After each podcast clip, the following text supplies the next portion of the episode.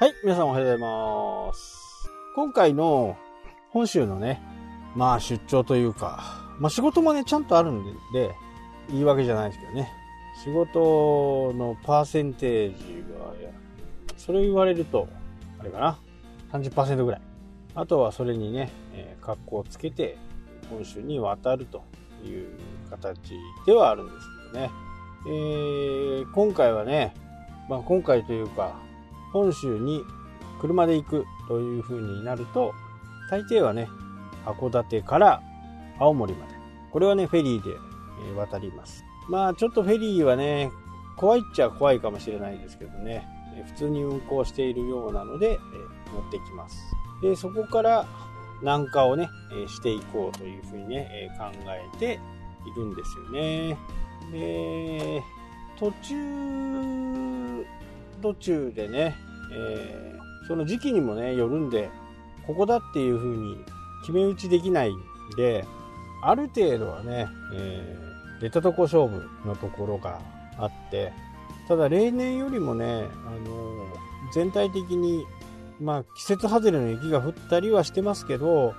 全体的にはやっぱり2週間ぐらいね、えー春が早く来ているんで、その辺をね、どう計算していくかっていうのは、ちょっと行ってみないとわかんないっていうところがね、大きいですね。まあ今回の半分はね、えーテント泊になるかなっていうふうにね、思います。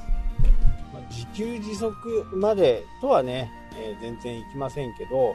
まあある程度食べれるような魚が釣れればね、テント場に持って行って、そこでいただくみたいな感じですね。えーまあ東京がね、この放送をやってる時点ではまだ緊急事態宣言も出ていない状態なんで、まあこんなこと言うのもあれかなとは思いますけど、えー最近だとね、本当に YouTube の中で今のアメリカの現状とかね、今のイタリアの現状とか、そういったことを挙げてる方が多いんですよ。で、日本語ベラベラの人がね、えー喋ってるんです。とても聞きやすくて、もうアメリカの、アメリカもだいぶ落ち着く頃だとは思うんですけど、まだまだね、4月の末までは予断を許さないという風な状況になっているんで、現時点での話ではあるんですけど、もうスーパーにはね、物がないと。トイレットペーパーはもちろんのことね、冷凍食品などもね、ほとんどないという形で、まあ2週間とかね、1ヶ月とかの単位で外出が禁止になればですね、そりゃそうなりますよね。で、どんだけね、政府とかが買いだめしないでくれと、安全に、え安全というか、在庫はいっぱいあるんで、とはいえね、それでもしその時あって買わなかった、で、食べるものがなくなったっていうことはね、これはね、非常にこう、危機管理の問題からすると、まあ、最もダメなパターンですよね。えー推奨こそしませんけどね、私は、いつもね、災害のあった時とか、緊急用の食料、水、そういったものはほとんど備蓄してるんでね。まあ普通に生活するんでも1ヶ月は、まあ新鮮なものは手に入らないんですけどね。手に入らないっていう過程のもとでも、まあ30日間はね、普通にご飯を食べれる状況にはね、なっています。まあ買いだめするなっていうのもね、まあ正直僕はあんまりどうかなっていうふうにね、買いだめを推奨するわけではないですけど、まあ、自分の身を守る、家族の身を守るっていう風な形からするとね、やっぱり常時備蓄をしておく。備蓄をしておけばね、えー周りが騒いでいても、あまり遜色がないわけですよね。で、これ、まあ、やらしい話ですけど、それに伴ってね、便乗値上げとかみたいなものがね、行われるわけですよ。まあ、トイレットペーパーはどうだったかなっていう感じですけどね。一応本当に備蓄して、安い時にね、購入しておくという風な形なんで、で、今日ね、なぜこんな話をしたかっていうと、食料のね、備蓄に関してなんですけど、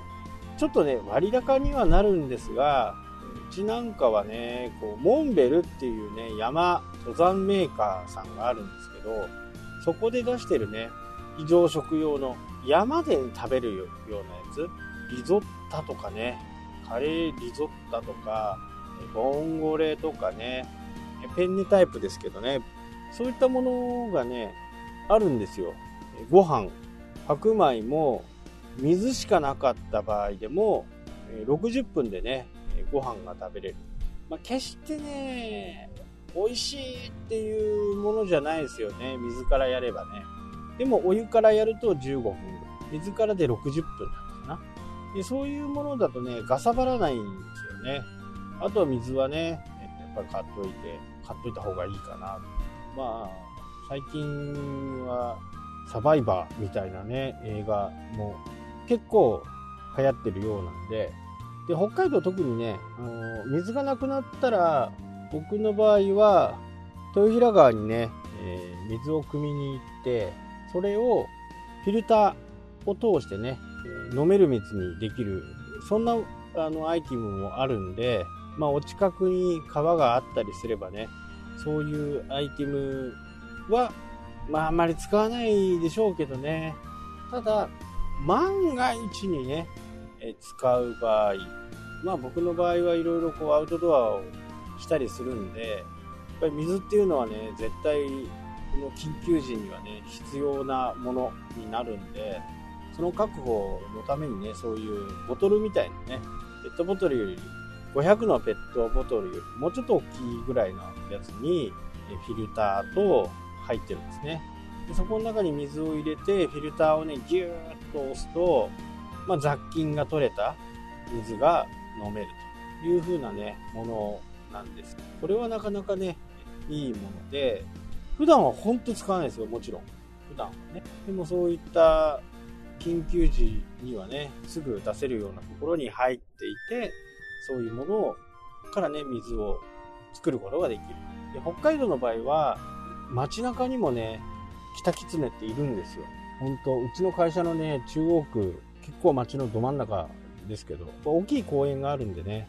どこに住み着いてるかわからないですけど、夜中とかね、キタキツネが散歩しているっていうのあったりするんですよね。でキタキツネっていうのはエキノコックスっていうものを持っていて、これが川に流れる可能性がね、非常に高いんですね。